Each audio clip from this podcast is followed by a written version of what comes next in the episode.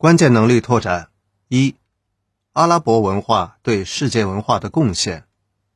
一，保存并传播了古代文化。在西罗马帝国灭亡前后的长期动乱中，许多希腊、罗马的古典作品通过拜占庭流传到了阿拉伯帝国。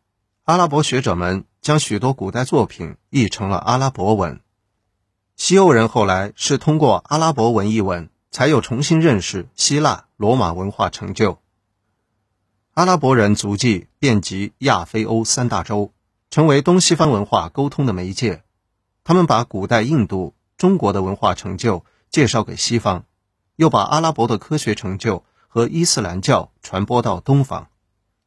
阿拉伯人不但善于吸收其他文化，而且还在钻研的基础上加以发展，在数学、天文学、医学、物理学、化学、建筑学、文学等等方面都取得了巨大成就。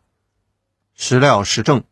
史料：巴格达城的码头有好几英里长，那里停泊着几百艘各式各样的船只，有战舰和游艇，有中国大船。市场上有从中国运来的瓷器、丝绸和麝香，从印度和马来群岛运来的香料、矿物和染料，从中亚细亚突厥人的地区运来的红宝石、青金石、丝织品和奴隶。